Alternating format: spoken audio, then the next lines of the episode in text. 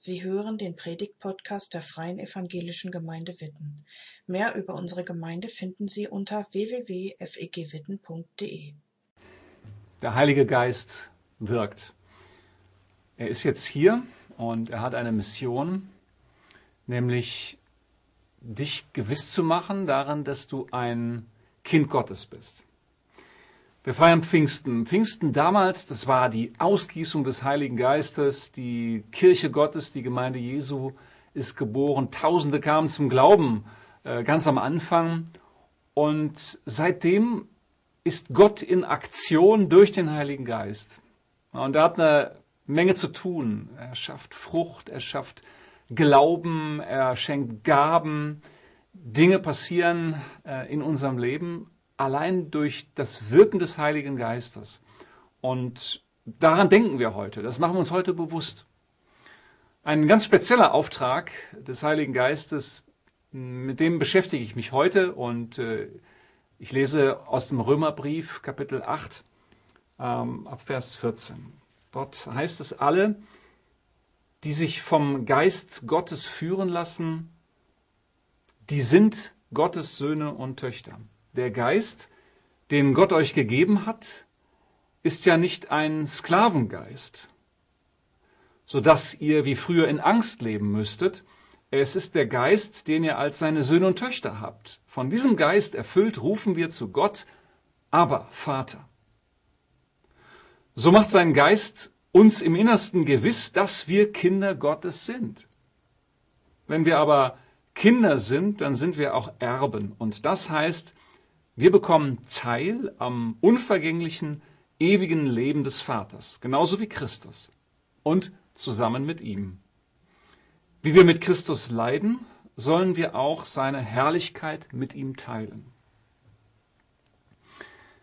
Wir haben ein Jahresthema als Gemeinde in Witten, als Kinder spürbar befreit leben. Und dieser Bibeltext, der beschreibt sehr, sehr gut, welche Rolle der Heilige Geist darin spielt. Dieser Text könnte fast ein, ein Jahresmotto sein. Wir haben das oft ja gar nicht so auf dem Schirm, was der Heilige Geist tut. Geht mir zumindest so. Das fällt mir manchmal dann ein. Ach so, ja, das ist ja der Heilige Geist, der das tut. Wir haben heute Gelegenheit, das nachzuholen. Was er tut, konzentriere ich so auf eine Aussage, nämlich, dass er uns gewiss macht, dass wir Kinder Gottes sind dass wir Töchter und Söhne Gottes sind. Du bist es. Du bist es. Es gibt einen interessanten Satz im ersten Johannesbrief, Kapitel 3, Vers 1. Dort steht, äh, seht, welch eine Liebe uns der Vater gegeben hat, dass wir Kinder Gottes heißen sollen. Und wir sind es, heißt es dann, so wie so ein Nachsatz. Also als ob Johannes deutlich machen wollte, es ist echt wichtig, dass dass du nicht nur dich so nennst, sondern dass du weißt, du bist es. Ähm, wenn sich jemand nur so nennt, aber es nicht ist, dann hat er ein Problem, ein grundlegendes Problem. Und wenn sich, und, und wenn sich jemand unklar ist darüber, hat er auch ein Problem, weil er immer unsicher ist. Und wenn sich jemand immer unsicher ist, dann verliert er sehr viel Energie, dann, dann lebt er in einer ständigen, permanenten Unsicherheit. Es muss klar sein und der Heilige Geist hat, hat diesen Job, das klar zu machen. Hey, wir sind Kinder Gottes. Wir kennen das, ja, dass wir vielleicht nur etwas zum Schein sind oder dass wir etwas erleben, was nur zum Schein existiert. Es gibt so diese klassischen Beispiele aus der Geschichte. Sehr schön finde ich immer diese sogenannten Potemkinschen Dörfer.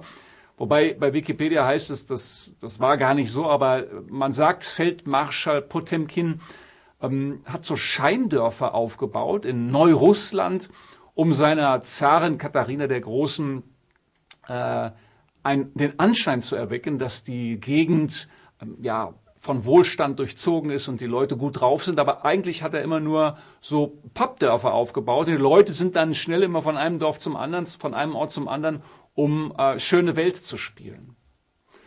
Gut, ob das so war, wissen wir nicht, aber was auch ein sehr schönes Beispiel in der Geschichte war, dass es tatsächlich passiert, als Helmut Schmidt, damaliger Bundeskanzler, die DDR besuchte 1981, hat Erich Honecker in Güstrow dafür gesorgt, dass Tausende von Stasi-Mitarbeitern so getan haben, als gäbe es ein, ein sehr schönes heimeliges Adventsfest, äh, Weihnachtsmärkte oder sowas. Und äh, die Bevölkerung von Güstrow, die war eigentlich total ähm, abgeschottet. Die durfte gar nicht teilnehmen. Man hat äh, schöne Atmosphäre gespielt. Und wenn man, wenn man das denkt dann, und darüber unsicher wird, ist das eigentlich Realität, was ich sehe, dann hat man ein Problem. Ein letztes sehr, sehr interessantes Beispiel war jetzt in der Wirecard-Skandal. Äh, ähm, äh, Wirecard, ähm, da gab es diesen Ex-Vorstand Jan Marsalek, der hat Bankfilialen aufgebaut. Das waren gar keine wirklichen äh, Bankfilialen. Und er hat Schauspieler engagiert, die dann Bank spielen. Daran sieht man, das kann echt zur großen Verunsicherung führen, wenn man nicht genau weiß, ist das wirklich Realität? Wir müssen wissen, dass wir Kinder Gottes sind. Wir, wir sollen es nicht nur spielen und zum Schein sein, und wir müssen es wissen. Und der Heilige Geist, der führt uns genau da hinein, dass wir wissen, wir sind Kinder Gottes. Hm, manche sagen, jo, also mit dem Heiligen Geist, ich, ich weiß nicht, ich spüre da nichts. Woher kann ich das wirklich wissen? Und ich habe festgestellt, dass der Heilige Geist sehr gut mit der Heiligen Schrift zusammenspielt. Das sind genau die guten äh, Zusammenspieler. Denn im Johannesevangelium steht genau dazu etwas ganz Entscheidendes drin. Im Johannesevangelium Kapitel 1, Vers 12 und 13 äh, kann man Folgendes lesen. Dort heißt es, diejenigen, die ihn, also Jesus, aufnahmen oder annahmen, denen gab er das Recht, Kinder Gottes zu werden. Denen, die an seinen Namen glauben die also nicht aus Fleisch und Blut und nicht aus dem Willen eines Mannes geboren werden, sondern die aus Gott geboren sind. Also hier wird es ganz klar gesagt, es gibt, wir sind wirklich Kinder Gottes, sogar wir haben das Recht, Kinder Gottes zu werden, so heißt es hier, eine interessante Formulierung. Und zwar die, die an den Namen Jesus Christus glauben, die also glauben, dass Jesus Sohn Gottes ist, dass er Herr ist und diejenigen, die ihm ganz vertrauen und die ihm ihr Leben anvertrauen. Du kannst also nur sagen, Jesus, du bist Herr, ich vertraue dir, wenn du Kind Gottes bist. Und umgekehrt, wenn du es sagst, dann bist du Kind Gottes. Ich finde das schon ist eine, eine, interessante und auch eine sehr persönliche Frage. Wer bin ich eigentlich? An vielen Stellen, wenn ich so ganz ehrlich bin, bin ich mir auch sehr unsicher darüber, wer ich bin.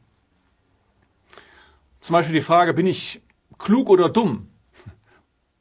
Das hängt manchmal auch davon ab, mit wem ich gerade zu tun habe. Manchmal gibt es Leute gegenüber, denen fühle ich mich total unterbemittelt und andere, dann fühle ich mich vielleicht klug.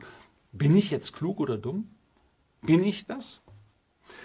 Ich bin das Ergebnis von Geschichte, von meinen Eltern, von Schule, von Freunden, von Glück, von Pech von Einflüssen. Und ich bin oft unsicher darüber, wer bin ich jetzt eigentlich wirklich. Aber an dieser einen Stelle merke ich, brauche ich eine Sicherheit, dass ich Kind Gottes bin. Man kann an vielen Stellen unsicher sein, aber an der Stelle, glaube ich, ist es gut, sicher zu sein, wirklich Kind Gottes zu sein.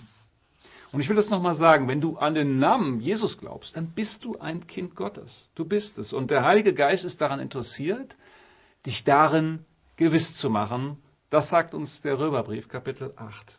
Du sollst nicht schwanken, sondern du sollst es wirklich wissen, fest und unerschütterlich. Der Heilige Geist macht aus Schein Sein und er macht aus Unsicherheit Sicherheit oder Gewissheit. Ja, so ist der Heilige Geist unterwegs und ich rechne damit, wenn ich das so sage, dass er auch, ja, das auch in dir vielleicht jetzt zu einer Gewissheit bringen kann. Und äh, denn sonst wären das nur leere Worte, die ich hier spreche. Im Römerbrief wird dann weiter erklärt, ähm, was das denn bedeutet, also welche Folgen das haben kann. Das will ich hier kurz nennen die erste Folge ist, der Heilige Geist gibt dir Mut. Also ein Kind Gottes, wenn du weißt, dass du Kind Gottes bist, dann, dann hast du eben nicht, wie es im Römerbrief heißt, so einen Sklavengeist, so, der ständig Angst hat, sondern einen kindlichen Geist, wo du weißt, ich gehöre diesem Gott und ich kann zu ihm Papa, Vater sagen. das ist ein, eine so fundamentale Unterscheidung. Ich meine, wir haben viel Angst, ob jetzt vor Göttern oder vor der Zukunft oder vor Corona oder vor Menschen. Es gibt sehr viele Gründe, warum man Angst haben kann und manches mag auch berechtigt sein, das ist ja gar keine Frage. Aber wenn wir wissen, dass wir Kinder Gottes sind, dann haben wir diesen Geist, der zu Gott Papa sagt. Das heißt, der heilige Gott, der die Welt geschaffen hat, der größer ist als Zukunft, der größer ist als Viren, der größer ist als, als alles, was wir denken können, zu dem können wir Papa sagen. Ich meine, was ist das für eine fantastische Grundlage dafür, mh, hm, angstfrei zu leben? Also wenn ich das sage, dann klingt das so, als hätte ich das immer schon drauf. Ich bekenne euch, ich bin unterwegs, das zu lernen, aber ich möchte mich und euch motivieren, das zu lernen und diesen Geist zu erfahren, der mich da rausführt aus der Angst und in so eine vertrauensvolle Beziehung zum himmlischen Papa bringt. Eine zweite Folge, die hier im Römerbrief steht, äh, sagt, dass wir Erben sind. Das ist natürlich also ein Kind, wenn es nicht enterbt ist, dann ist es Erbe. Und äh, Paulus sagt hier im Römerbrief, wir sind also Erben. Und Erben, das heißt einerseits, wir, wir bekommen etwas, nämlich das ewige Leben, eine, ein unvergängliches Leben bekommen wir. Äh, allerdings in der Bibel ist ein Erbe immer auch jemand, also geht es nicht nur darum, was er bekommt, sondern auch wer er ist. Ja, dass er also wirklich eine, eine, einen anderen Status hat. Wir sind Erben. Ja, wir, wir, es ist so wie wenn ein, ein Asylant Bürgerrechte bekommt oder wie wenn ein Weise adoptiert wird. Das ist ein, eine wirklich andere Situation. Es geht also nicht nur darum, etwas zu bekommen, sondern jemand anders zu sein. Wir sind Erben. Hey, herzlichen Glückwunsch, wenn du Jesus angenommen hast, der Heilige Geist in dir wohnt, du bist Erbe. Niemand kann dir das nehmen. Das sollst du wissen. Der Heilige Geist will dich darin gewiss machen. Und das Dritte, was äh, Paulus hier sagt, und das ist natürlich auch sehr interessant, dass wir mit Christus leiden werden. Mit Christus leiden. Ich bin darüber gestolpert, weil ich gar nicht weiß, leide ich mit Christus? Wo tue ich das? Auf jeden Fall macht Paulus, und das ist, und das ist die Aufgabe des Heiligen Geistes, und Paulus beschreibt es, dass er uns Realitätssinn gibt. Er gibt uns einen Realitätssinn dafür, dass Leiden mit zum Leben gehört. Ich finde das wichtig, weil ich jetzt gerade in dieser Corona-Zeit immer wieder merke, wenn jemand denkt, das Leben wäre ohne Leiden möglich, ohne Einschränkung, dann hat er ein echtes Problem, weil er immer denkt, ich habe doch ein Anrecht auf einen unbeschwerten Alltag. Jo, ich hätte es auch gerne, aber das Leben ist eben auch Leiden und der Heilige Geist gibt uns diesen Realitätssinn und dieser Realitätssinn hilft uns echt zu überleben und durchzuhalten und dran zu bleiben. Als Kinder sind wir Erben und wir leiden auch mit. Das gehört mit dazu. Ihr seht also, das sind jetzt nur drei kleine Beispiele. In diesem Text, der Heilige Geist hat eine Menge zu tun äh, und er wirkt, damit wir als Kinder spürbar befreit leben. Und ich, ich mag das, dass wir als Gemeinde dieses, dieses Jahresthema haben. Zum Schluss, warum ist es eigentlich wichtig, äh, das so zu bedenken und äh, hier heute zu besprechen. Warum ist das eigentlich wichtig, dass der Heilige Geist das tut? Aus meiner Sicht gibt es dafür eine, eine zentrale Antwort. Das ist deswegen wichtig, weil klar wird, wir sind all das nicht aus uns selbst. Der Heilige Geist schafft das.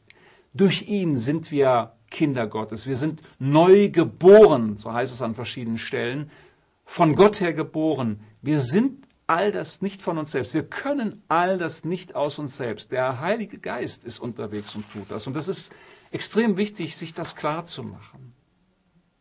Hier steht ja eine interessante Formulierung, auf die bin ich bisher noch gar nicht eingegangen im Römerbrief, dass nämlich die, die der Geist Gottes treibt oder die sich von ihm leiten lassen, die sind Kinder Gottes. Ja, die sich von ihm führen lassen, die sich von ihm treiben lassen, diesen Kinder Gottes. Das klingt so, wenn man oberflächlich hört, erstmal so, dass das so ein Spezialwissen ist. Also ja, das sind die Leute, die lassen sich vom Heiligen Geist leiten. Es gibt also zwei Klassen von Christen. Die einen, die lassen sich leiten vom Heiligen Geist, die anderen nicht. nicht. Und die, die sich davon leiten lassen, das sind die Kinder Gottes. Es klingt in manchen, manchmal so, aber das ist natürlich gar nicht gemeint hier, sondern es ist damit das gemeint, was wir uns hier ständig vor Augen führen. Wir sind so wie Kinder bedürftig. Wir bedürfen des Wirkens, der Leitung und der Erfüllung durch den Heiligen Geist. Ich brauche es, dass der, dass der Heilige Geist in mir wirkt und durch mich wirkt. Ich kann es nicht von mir alleine. Und das, das ist irgendwie entwaffnend, das ist auch beschämend und dann ist es auch wiederum befreiend, weil wenn ich nichts tun kann, dann muss ich auch gar nichts tun, sondern der Heilige Geist tut es. Der Heilige Geist bewirkt Glauben. Er macht dich jetzt gewiss. Ich kann das nicht tun, ich muss es auch gar nicht tun, aber Gottes Geist tut das diese Bedürftigkeit, die, die haben wir immer wieder bei diesem Thema, dass wir Kinder Gottes sind, dass wir als Kinder spürbar befreit leben können. Und spürbar befreit leben, das ist wirklich so, wenn man bedürftig ist. Man kann einfach sagen, Gott, du musst das tun, Heiliger Geist, du musst wirken. Auch in unserer Gemeinde, in dieser Stadt, in, in unserer Umgebung, in unseren Familien. Ah, jemand, der betet, und weiß, dass er bedürftig ist, der hat genau die richtige Herzenshaltung. Der wird gerne beten. Also, die, die sich vom Geist Gottes führen lassen, die sind Kinder Gottes, die wissen, dass sie bedürftig sind. Ich werde immer wieder mal gefragt, ähm, oder äh, man sagt mir, ich möchte gerne glauben, ich, ich möchte das gerne, aber ich kann es nicht. Das ist genau die Situation. Ich sage diesen Leuten, hey, Genau das musst du Gott sagen. Sag Gott es. Ich kann nicht glauben, ich möchte es. Und dann hast du einen ersten Schritt getan, um deine Bedürftigkeit ihm zu sagen und zu sagen, schenk mir Glauben. Wirke doch durch deinen Heiligen Geist in meinem Leben. Ich glaube, das ist ein wichtiger Schritt im Glauben und den wiederholen wir unser gesamtes Leben. Wo der Geist Gottes ist, da ist Freiheit. Das heißt, da hört der Krampf auf. Pfingsten ist ein gutes Fest, um diese Freiheit zu feiern und gewiss zu sein, wir sind Kinder Gottes mit einem Geist des Vertrauens Gott gegenüber. Bedürftig und bedingungslos geliebt. Der Heilige Geist soll euch jetzt auch begleiten, wenn ihr darüber sprecht. Gott segne euch. Danke fürs Zuhören. Sie wünschen sich jemanden, der ein offenes Herz und Ohr für Sie hat? Wir haben ein Team von Seelsorgern, das sich freut, für Sie da zu sein und vermitteln Ihnen gerne einen Kontakt. Anruf genügt unter Witten 93726.